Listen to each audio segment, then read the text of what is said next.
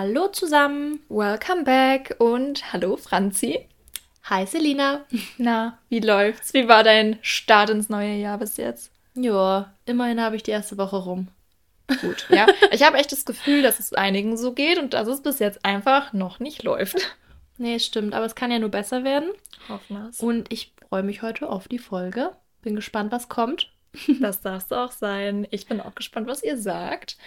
Und ich starte einfach mal. Und heute erzähle ich euch die Geschichte von Pauline Dakin, die eine Kindheit hatte, wie sie so, ich sag mal, nicht unbedingt im Bilderbuch steht.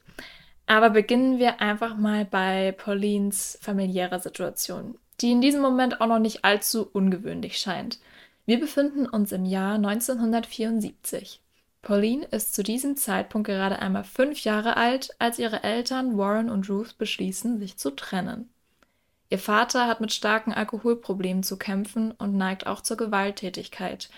Ihre Familie besteht also von nun an nur noch aus ihrer Mutter Ruth, ihr, Pauline, und ihrem kleinen Bruder Ted. Als Pauline neun Jahre alt ist, packt ihre Mutter einen Volkswagen-Camper in Vancouver für einen Urlaub in Winnipeg, was über 1000 Meilen entfernt liegt. Als sie dort ankommen, erfahren die beiden Kinder bei einer Tasse Kakao, dass sie nicht mehr nach Hause zurückkehren werden.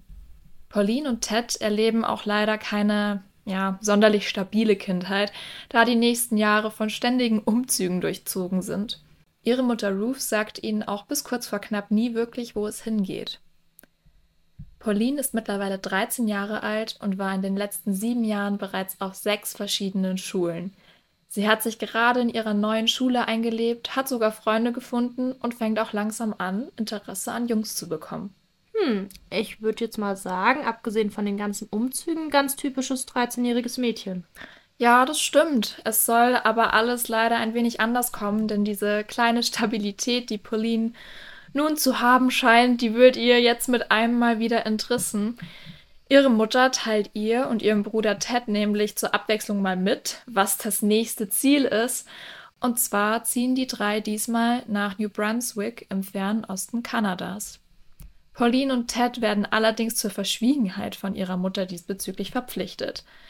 Pauline erzählt jedoch ihrer besten Freundin Wendy davon, und als Ruth sie dann von Wendys Haus abholt, täuschen die Mädchen ein lockeres Auf Wiedersehen vor, damit Paulines Mutter keinen Verdacht schöpft. Aber die Mutter sagt den Kindern nie, warum sie umziehen oder wieso sie nichts erzählen dürfen. Ja, Ruth verspricht ihnen, dass eines Tages alles klar werden würde, warum sie niemandem sagen können, wohin sie in den Urlaub gehen, warum sie nicht mal sagen können, wohin sie zum Essen hingehen. Mhm. Und äh, Pauline hört auch ihre Mutter immer wieder sagen, ich erkläre es dir, wenn du älter bist. Hm, okay. Wir befinden uns nun im Jahr 1988. Pauline ist nun 23 Jahre alt und erhält von ihrer Mutter eine mysteriöse Nachricht. Und zwar lädt sie diese zu einem Treffen in ein Motel ein. Und hier nimmt die Geschichte jetzt die erste unerwartete Wendung. Pauline trifft sich dann mit ihrer Mutter in dem besagten Motel. Doch sie sind nicht alleine, denn es ist noch jemand da, den Pauline ganz gut kennt. Und zwar der Reverend Stan Sears, ein Pfarrer der United Church, der bereits seit der Trennung ihrer Eltern Teil ihres Lebens war. Auch als sie damals umzogen, war Stan nie weit entfernt. Es war also auf der einen Seite eine Überraschung, auf der anderen aber auch keine völlige Überraschung, als sie ihr erzählen, dass sie verliebt sind. Viele Jahre lang hatten sie ihrer Anziehung nicht nachgegeben, denn Stan war zu der Zeit noch verheiratet. Aber nach langem Hin und Her haben sie dann eingesehen, dass sie ein gemeinsames Leben führen wollen. Okay, soweit so gut. Ich denke jetzt, dass man das als 23-jährige Tochter nach so einer langen Zeit auch ganz gut aufnehmen kann, oder? Ja, durchaus. Das haben äh, Pauline und Ted dann auch wirklich. Aber es ist tatsächlich nicht die relevanteste Nachricht, die den beiden bzw. die Pauline nun überbracht wird beziehungsweise der Hauptgrund eben für das arrangierte Treffen im Motel. Lass mich raten. Jetzt kommt doch irgendwie ihr Vater wieder ins Spiel, oder? ja, mit der Vermutung liegst du in gewisser Weise richtig, aber ich glaube, mit dem, was äh, Stan und ihre Mutter Ruth ihr nun erzählen, hätte sie selbst in 100 Jahren nicht gerechnet. Und zwar versuchen die beiden nun, Pauline zu erklären, dass ihr Vater Warren ein Mafioso und ein wichtiges Mitglied eines organisierten Verbrechersyndikats in Vancouver ist und die Familie die gesamte Zeit über vor einer Bedrohung durch die Mafia flieht. Die ständigen Umzüge, die nie existierende Konstante, die Pauline und ihr Bruder Ted über Jahre hinweg mitgemacht haben, scheinen also nun endlich einen Grund zu haben. Wie bitte? Ich kann das einfach nicht glauben. Ne? Das ist ja mal richtig verrückt. Oder es ist so krass. Stell dir mal vor, du erfährst von deiner Mutter, dass dein Vater einfach ein Mafioso ist. Da fällst du ja auch erstmal komplett vom Glauben ab, ich glaub, oder? Ich würde auch gar nicht jetzt von Haus aus glauben, was mir da erzählt wird, weil das halt wirklich so weit weg ist von der Realität, was, was man jetzt so erwarten würde. Definitiv, ja. Also ich glaube, dass, dass da viele Gefühle oder gemischte Gefühle auf alle Fälle im Spiel waren. Und äh, Pauline lebt von nun an eben auch mit der ständigen Angst vor der Mafia. Stan, der neue Lebenspartner ihrer Mutter, behauptet nämlich, die Mafia im Auge zu behalten und sie zu schützen, da er relevante Informationen einer geheimen Regierungsbehörde erhält und Pauline vertraut ihm. Er wird auch eine sehr enge Bezugsperson für sie und sie sieht in ihm so ein Stück weit den Vater, den sie nie hatte. Also er nimmt auf jeden Fall eine Vaterrolle für sie ein. Okay, aber ich frage mich jetzt so ein bisschen, was genau der neue Lebenspartner jetzt da mit der Mafia zu tun hat, dass er solche Informationen erhält. Ja, nach der Trennung von Ruth und ähm, dem Vater von Pauline, Warren, mhm. wurde ein Vertrag auf Ruth ausgestellt. Und Stan wurde involviert, mhm. nachdem er zuerst einem anderen Mafioso beraten hatte, der laut ihm bald darauf auch ermordet wurde. Und anschließend übernahm dann Stan auch die Beratung für Ruth und auch sein Leben wurde bedroht. Okay, krass. Was meinst du damit, wenn du sagst, es wurde ein Vertrag auf sie ausgestellt? Hm, das habe ich mich am Anfang auch gefragt, aber in kriminellen Kreisen ähm, bedeutet ein Vertrag, dass jemand beauftragt wird, eine Person entweder zu, zu schädigen oder halt auch sogar zu ermorden. Boah, das wird ja echt immer heftiger. ja, und jetzt halte ich fest. Stan behauptet, eine direkte Verbindung zu einer zwielichtigen Regierungsbehörde zu haben und das über einen Piepser in seiner Hosentasche. Und diese Behörde, die soll verdeckte Ermittler haben, die Informationen sammeln und eben Schutz für Menschen bieten, die vom organisierten Verbrechen bedroht sind. Und das war jetzt natürlich für Pauline erstmal sehr viel zu verarbeiten, denn sie arbeitet auch als junge Journalistin bei einer Lokalzeitung und war auch dadurch ein Stück weit darauf trainiert, alles zu hinterfragen. Aber Stan präsentiert ihr immer wieder komplizierte und faszinierende Details, in einer für sie, ich sage mal, komplett neuen Sprache, weil die wird sich mhm. ja mit so Dingen davor nicht befasst haben. Und in seiner Terminologie waren die Soldaten des organisierten Verbrechens ähm, DO, also er bezeichnete sie als DO. Und dann gab es noch die Weird World und das war eine Art Zeugenschutzdorf in der Wildnis von British Columbia, in das Stan dann gezogen war und Ruth sollte sich ihm dann auch anschließen. Und diese Gemeinschaft, die nannte sich Place of Hope. Paulines tägliches Leben und das ihrer Familie wird zu einem Katz-und-Maus-Spiel, bei welchem die Familie weiterhin im Verborgenen bleiben muss, um sich vor möglichen Attentaten zu schützen. Pauline wird also in eine Welt gezogen, in der Plastiktüten über den Socken und mysteriöse Warnungen vor bevorstehenden Anschlägen an der Tagesordnung stehen. Warum denn bitte Plastiktüten über den Socken? Ging es da irgendwie um Fußabdrücke oder? Worum? Ja, ich habe mich das auch gefragt, aber das mussten sie machen, weil Stan den Hinweis bekommen hat, dass die Teppiche von ihnen mit Gift bestreut wurden. Ach krass.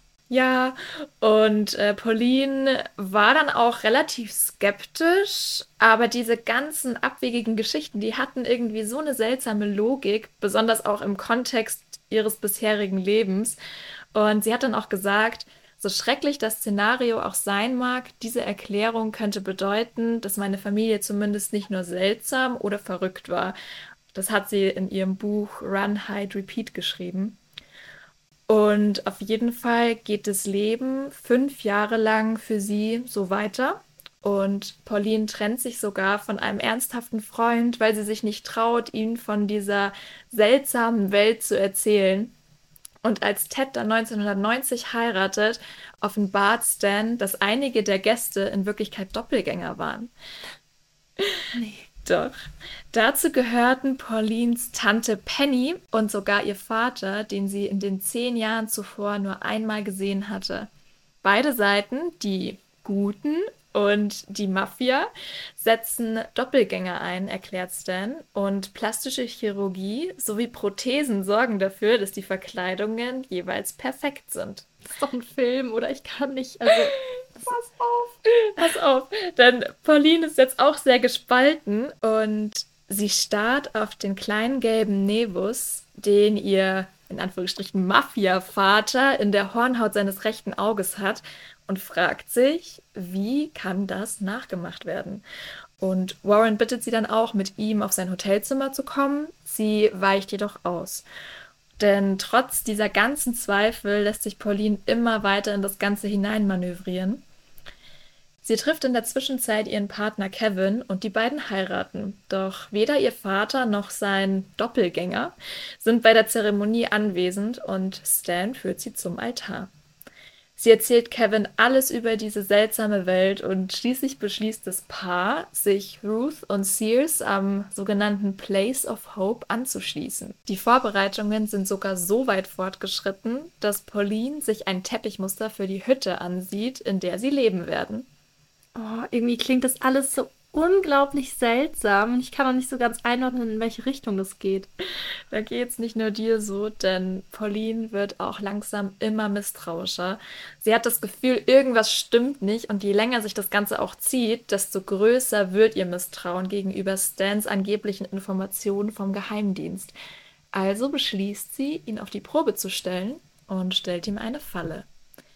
Sie täuscht vor, dass ihr Haus von Einbrechern durchsucht worden sei und informiert ihre Mutter Ruth über den vermeintlichen Vorfall. Ruth erzählt das Ganze dann natürlich gleich Stan. Und äh, dieser kommt dann zurück und erzählt eine komplexe Geschichte über zwei Personen von der O, die angeblich nach einem Geschenk von Paulines Vater gesucht haben. Das Ganze konnte natürlich nicht stimmen, denn Pauline hatte den Einbruch ja nur vorgetäuscht. Und jetzt fällt es Pauline wie Schuppen von den Augen. Stan hat sich das Ganze komplett alles nur ausgedacht. Nein, nein, oder? Doch. Das gibt's nicht. Doch, Pauline hat auch Folgendes gesagt. Es war alles wegen einer Lüge. Einer verdammten Lüge. Alles war erfunden. Die auf mehreren Ebenen geschaffene, brillante, verdrehte Vorstellungskraft dieses Mannes, den ich gewählt hatte zu lieben und zu vertrauen. Ich war zerschmettert. All die Umzüge und das Verstecken, all das Rennen, all die kranken, beängstigenden Geschichten, all das war wegen einer Lüge, einer verdammten Lüge. Also, ich würde sagen, das ist schon ein ziemlich intensiver Moment für sie. Wie würdest du denn reagieren, wenn du jetzt in der Position von Pauline wärst? Ja, das ist halt unglaublich. Also, ich glaube, ich wäre total wütend und gleichzeitig auch echt verletzt. Also wie kann man so viel Lügen aufbauen und Menschen, die man eigentlich liebt, in so eine absurde Geschichte verwickeln? Das verstehe ich total. Pauline war auch total fertig.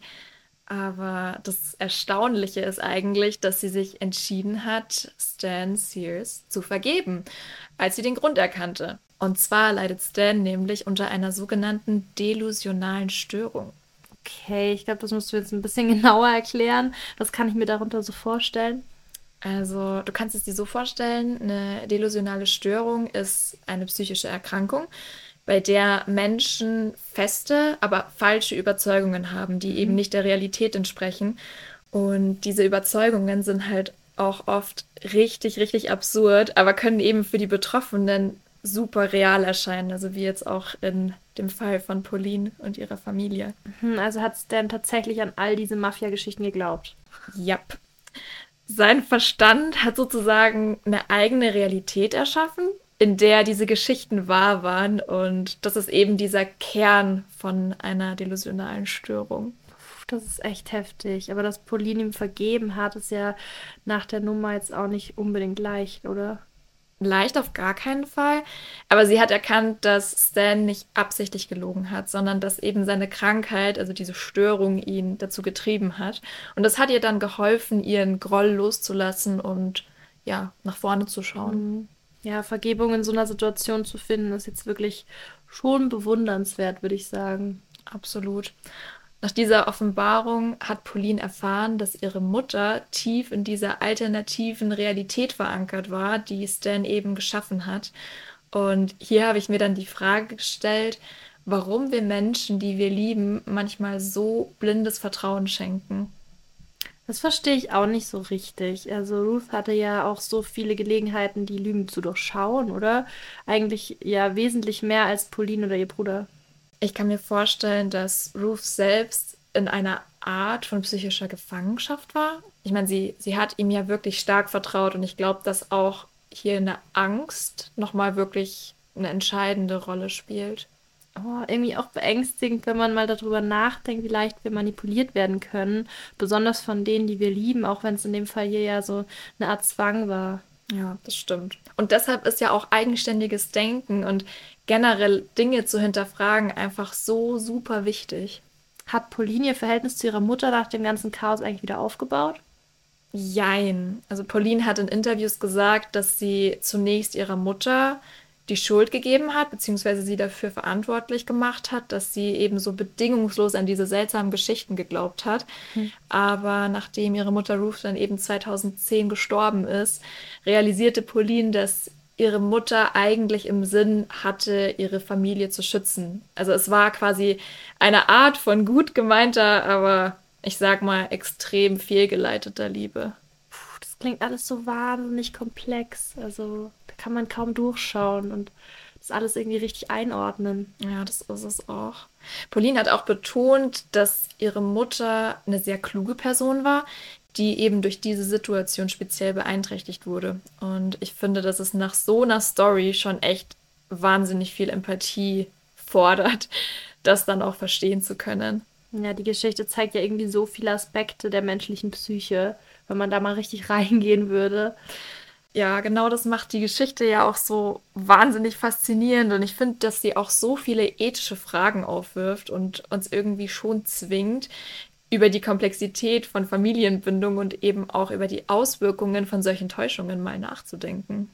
Ja, ich denke auch gerade wirklich über mein blindes Vertrauen in Beziehungen nach. Wie können wir dann so sicher sein, dass die Menschen, die wir lieben, uns auch immer die Wahrheit sagen?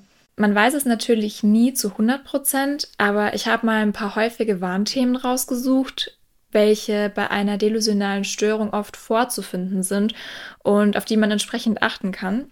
Ähm, schau mal. Ich habe die hier mm. einmal aufgelistet. Äh, wenn du Lust hast, können wir die einmal kurz abwechselnd vorstellen. Ich fange mal kurz gut. an. Und zwar gibt es einmal den Eifersuchtswahn. Und ein wesentlicher Inhalt von dieser Wahnvorstellung ist, dass die Betroffenen von ihren Partnern betrogen werden. Und das kann dann eben zu heftigen Vorwürfen und auch mitunter zu körperlichen Angriffen führen. Boah, okay. Dann gibt es noch den Liebeswahn. In diesem sind Erkrankte davon überzeugt, dass eine andere Person, oft von höherem Status oder berühmt, in sie verliebt ist. Sie versuchen mitunter Kontakt zu dieser Person aufzunehmen, indem sie sie anrufen, Briefe oder Geschenke schicken oder sie besuchen. Hm. Auch sehr intens. Als nächstes gibt es noch den Größenwahn und bei dem sind Betroffene der festen Überzeugung, über ein großes, unentdecktes Talent zu verfügen, wichtige Entdeckungen gemacht zu haben, eine besondere Beziehung zu einer berühmten Person zu haben oder besondere religiöse Erkenntnisse zu haben. Okay, dann kommt noch der Verfolgungswahn. Die Person glaubt, dass sie verfolgt wird und dass ihr jemand Schaden zufügen möchte. Das Ganze kann sich zunächst durchaus glaubwürdig anhören, sodass die Wahnvorstellungen eben gar nicht als solche erkannt werden.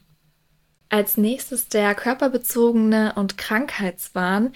Hierbei sind die Wahnvorstellungen auf körperliche Funktionen und Empfindungen bezogen, zum Beispiel von Insekten und Parasiten befallen zu sein oder einen üblen Geruch auszusondern. Oh, ja, nicht so lecker. Hm. Die Patienten sind durch nichts davon zu überzeugen, dass ihre Ängste unbegründet sind. Dann der Querulantenwahn. Die Menschen fühlen sich sehr schnell und andauernd hintergangen oder betrogen und haben einen übersteigerten Drang, sich zu beschweren bzw. ihre Rechte zu verteidigen. Ich bin gerade sehr stolz, dass du das so toll ausgesprochen hast, weil wirklich, ich habe mir das durchgelesen und ich musste zehnmal drüber lesen. Also, Hattest du Sorge? ein bisschen, aber äh, Props an dich. Äh, sehr eloquent gesprochen, Franzi. Aber ja, also ich glaube, wir müssen uns hier jetzt alle nicht die größten Sorgen machen, beziehungsweise in Paranoia verfallen, denn diese wahnhafte Störung tritt äußerst selten auf. Die Zahl der Neuerkrankungen beträgt nämlich circa ein bis drei Personen pro 100.000 Einwohner jährlich. Und ähm, klar, es gibt auch viele Erkrankte, die eher seltener Hilfe aufsuchen. Deswegen kann natürlich die Erkrankungsrate auch noch mal ein kleines Stückchen höher sein. Mich interessiert jetzt ehrlich gesagt noch so ein bisschen, welche Personengruppen häufig betroffen sind. Ja, das habe ich auch rausgesucht. Die Erkrankung tritt nämlich am häufigsten bei Menschen mittleren Alters und äh, bei älteren Personen auf. Und äh, tatsächlich scheinen hier auch Frauen tendenziell etwas häufiger an wahnhaften Störungen zu leiden. Oh, ich kann ja jetzt schwer mein Umfeld durchgehend auf wahnhafte Störungen analysieren. Das ist jetzt halt die Frage. Also ich glaube, es geht so ein Stück weit darum, eine Balance zwischen Vertrauen und Wachsamkeit zu finden ich meine, man kann nicht ständig misstrauisch sein, aber gleichzeitig sollte man halt auch nicht naiv sein, weißt du? Mm, ja, vielleicht lassen sich solche Dinge auch durch offene Kommunikation vermeiden, wenn man von Anfang an über Zweifel spricht und nicht so zulässt, dass Unausgesprochenes zu Misstrauen führt. Auch wenn es schwer ist, sollte man da, glaube ich, auch schwierige Gespräche führen. Das hast du schön gesagt. Das würde ich so unterschreiben. Danke, dass du die Geschichte mit äh, uns geteilt hast. Und ich glaube, ich werde da auch noch lange drüber nachdenken. Ich bin jetzt auch echt neugierig, was unsere Zuhörer für Gedanken zu dieser Story haben. Ich glaube, da kann man noch unendlich weiter philosophieren. Ja, das würde mich auch interessieren. Schreibt uns also gerne eine Nachricht. Der Instagram-Kanal, der ist wie immer in den Shownotes verlinkt. Und ich habe euch da auch das Buch von Pauline, Run, Hide, Repeat, reingepackt, in dem sie ihre komplette Geschichte mit der Welt teilt. Also wenn euch das interessiert und wenn euch die Geschichte fasziniert hat und ihr nicht genug bekommt, dann äh, ja, feel free. Ich glaube, es ist ein super interessantes Buch und kann es euch nur ans Herz legen. Also ich werde es auf jeden Fall lesen. Mich interessiert es richtig. Und dann würde ich sagen, habt eine gute Zeit und bis nächsten Mittwoch. Ciao.